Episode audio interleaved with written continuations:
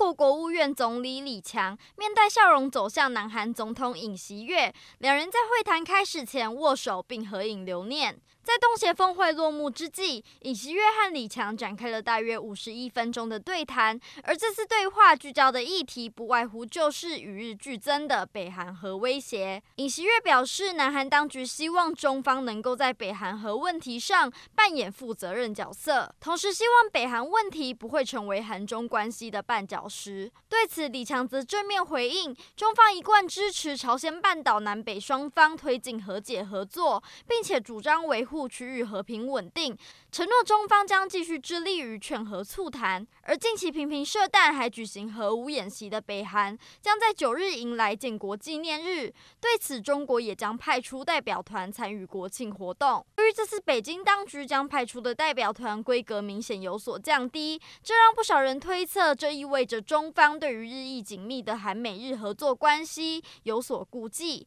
事实上，尹锡悦七日在东亚高峰会上也呼吁。所有联合国会员严格遵守安理会制裁北韩的决议，并且强调通过这项决议的常任理事国责任更重大。这被认为是在针对持续为北韩发声的俄罗斯与中国。外界普遍认为，这让试图力挺盟友北韩的北京当局也难以忽视来自民主阵营的不断施压，因此专力求在维持朝中关系的同时，不得罪西方国家。不过，中国是否真的能从中担任斡旋的角色，依然备受质疑。